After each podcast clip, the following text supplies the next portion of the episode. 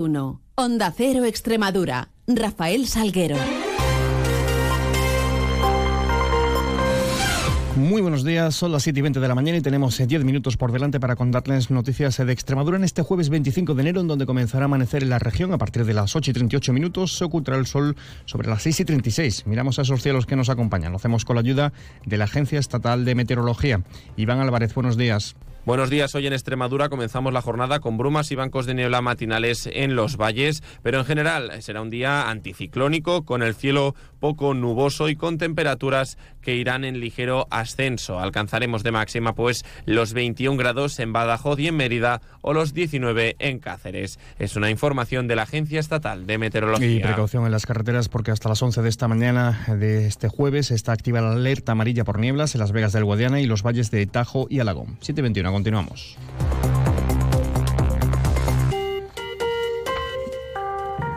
Arrancaba ayer en Madrid una nueva edición de la Feria Internacional de Turismo, FITUR 2024. Lo hizo con la celebración del Día de Extremadura, que este año presenta su hoja de ruta, ruta turística, bajo el lema Extremadura Extraordinaria.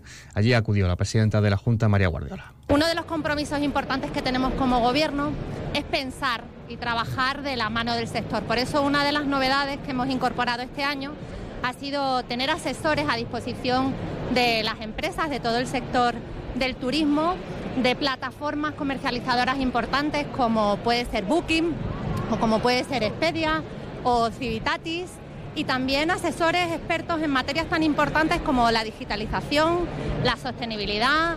Y hoy continúa la actividad de la segunda jornada profesional. Nos lo va a contar nuestro enviado especial a Fitur, Vicente Pozas. ¿Qué tal, Vicente? Buenos días. Buenos días, Rafa. Pues eh, segundo día de trabajo en este pabellón eh, de Extremadura en eh, Fitur. El stand en el pabellón número 7. Hoy le va a tocar el turno desde esta mañana a una nueva edición de FIOLA de 2024. Se presenta además el Festival de Teatro Clásico de Mérida, el Estona Music. Estarán presentes las dos diputaciones, algunos ayuntamientos y comarcas como la Siberia, San Pedro los Baldíos o Sierra Grande, Tierra de Barros. El día va a terminar un poquito más al norte con presentaciones de ayuntamientos como los de Talayuela, Garrovillas de Alconétar y Montánchez. Todo ello además de una mesa de diálogo, la segunda, hoy Extremadura Extraordinaria. Participan el director del diario Marca, Juan Ignacio Gallardo, Pilar eh, Cano, catedrática de Historia, y Manuel Herrero, que es presidente de la Unión de Agrupaciones de Arquitectos. Estará moderada por Adela Rueda, que es directora general de bibliotecas. Gracias, Vicente. Por otro lado, la presidenta extremeña se refería también ayer en Madrid a otros asuntos de la actualidad, como la polémica en torno al proyecto de regadío en Tierra de Barros. Lo hacía acusando al PSOE de haber engañado a los extremeños con ese proyecto y advertía que desde el Ejecutivo Regional se va a llevar hasta Bruselas. De todo este proyecto es la muestra de que realmente decían la verdad al comisario europeo. Ellos hablan de cortina de humo, pero yo quiero recordar que esa cortina de humo está firmada por un comisario de la Unión Europea. Entonces es una cortina de, humo, de humo para tomársela muy en serio. Y han dejado además que eh, todos los regantes eh, pues sigan adelante y haciéndose ilusiones y firmando convenios. Han continuado con las expropiaciones. El delegado del Gobierno en Extremadura, José Luis Quintana, indicaba ayer que la Junta de Extremadura ya dio las explicaciones oportunas y pertinentes en Bruselas. Eh, se refieren a una carta del año 2021 desde el punto de vista técnico eh, que se envió por parte de la Unión Europea, que en el año 2022 fueron eh, los técnicos de la Junta de Extremadura a dar las explicaciones oportunas y no se ha tenido conocimiento absolutamente nada más desde entonces.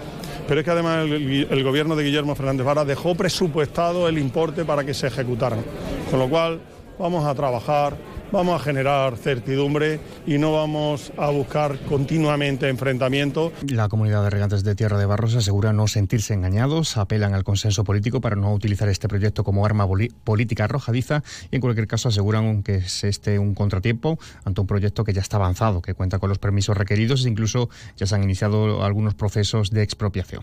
Noticias en Onda Cero Extremadura. Otros asuntos entre la política y la educación, contándoles que el líder del PP nacional, Alberto Núñez Feijóo, anunciaba ayer que 11 comunidades autónomas, las gobernadas por el PP, entre ellas Extremadura, van a impulsar una evaluación de bachillerato para el acceso a la universidad, una EBAU común para el curso 2025 con contenidos y fechas, ya que, según dicen, no tiene sentido tener 17 pruebas distintas. Eh, la Consejería de Educación extremeña se ha mostrado a favor de esta propuesta de promover una EBAU única en todo el país, mientras que, en respuesta a la conferencia de rectores de las universidades españolas, la CRUE, ha sido contundente y sencilla. Remarcan que una evaluación eh, de bachillerato para acceso a la universidad, una EBAU única, es imposible porque en España no hay un bachillerato único. Y en clave política, se posicionan ya los aspirantes a suceder a Guillermo Fernández Vara al frente del PSOE extremeño y en esa carrera, en la que solo conocíamos eh, hasta ahora el nombre de Miguel Ángel Vallardo, se suma desde ayer el de la vicesecretaria general del PSOE extremeño, Lara Garlito, que anunciaba que se va a presentar a esas primarias para liderar esta formación. Eh, dice que se lo está pidiendo la militancia y que está preparada para asumir la responsabilidad y además quiere hacerlo. Así lo apunta Garlito, que es actualmente diputada del Grupo Socialista de la Asamblea y vicepresidenta primera de la Cámara Regional. El PSOE extremeño dará a conocer el sábado 3 de febrero el calendario para la celebración de su decimocuarto Congreso regional. Y en otro orden de cosas les contamos y nos hacemos eco de una movilización, ya que este próximo sábado el Movimiento por la Memoria Histórica y Democrática de Extremadura se va a concentrar para defender la no derogación de la Ley de Memoria Histórica de la región. La concentración será en la Plaza de España de Mérida a partir de las 11 de la mañana. José Manuel Corbacho es portavoz de esta asociación. Ante los eh, intentos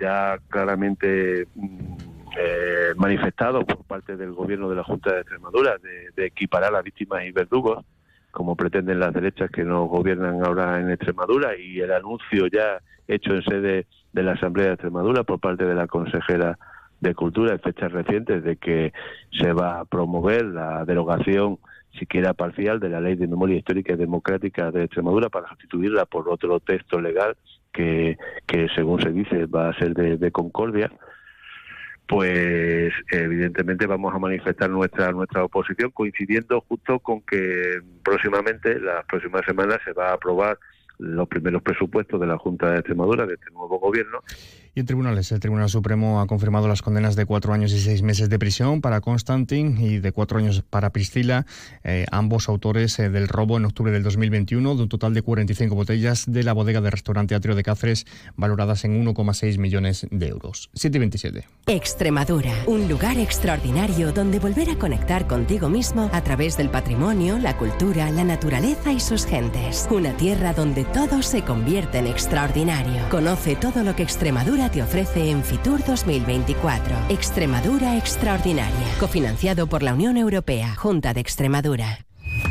Ven a Talayuela y respira en un espacio lleno de naturaleza. Practica el golf en un campo de 18 hoyos con vistas a la Sierra de Gredos. Descubre un pinar declarado corredor ecológico. Y ahora, detente y respira. A todo golf.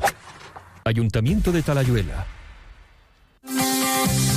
La Diputación de Badajoz apuesta por la transformación de la provincia en un destino turístico inteligente, sostenible y resiliente. Si quieres conocer nuestros encantos, del 24 al 28 de enero estaremos en Fitur 2024. Te esperamos. Provincia de Badajoz, invítate a vivirla. Caja Rural de Extremadura, la caja comprometida con la región les ofrece la noticia económica del día. Contándoles eh, que Extremadura ha resuelto 75 expedientes de incentivos autonómicos hasta final del pasado año por valor de 27 millones y medio de euros. Además, se han concedido 30,7 millones para seis grandes proyectos de inversión en Extremadura, que ha supuesto una inversión total de 142 millones, el mantenimiento de 803 puestos de trabajo y la creación de otros 150 nuevos empleos. Los premios Espiga de la Caja Rural de Extremadura promocionan el buen hacer y la calidad de los productos extremeños. Premios Espiga Caja Rural de Extremadura la excelencia convertida en premio. Y en previsiones, hoy habrá pleno ordinario en la Asamblea de Extremadura. Además, se reúne en la mesa del regadío, será en Agroexpo, que continúa con su actividad, al igual que prosigue también la de Fitur. Y esta tarde, los ministros de Cultura español y portugués eh, participarán en Cáceres en el acto de entrega de la medalla del Mérito Cultural de Portugal a la galerista Helga Dalvear. Todo ello mucho más lo vamos a contar a las 10 y 3 minutos en boletos, a la 1 en avance de noticias mediodía y a las 2 menos 10 en tiempo de información regional. Llegamos hacia las 7 y media de la mañana con esa cita con información más cercana a la local. A partir de las 7.54 serán boletos y a las 8 y 20 toda la información de su ciudad. Sigan mientras informados a través de nuestra web y de nuestras redes sociales y les dejamos ahora la compañía de más de uno con Carlos Alsina. Pasen un feliz resto del día.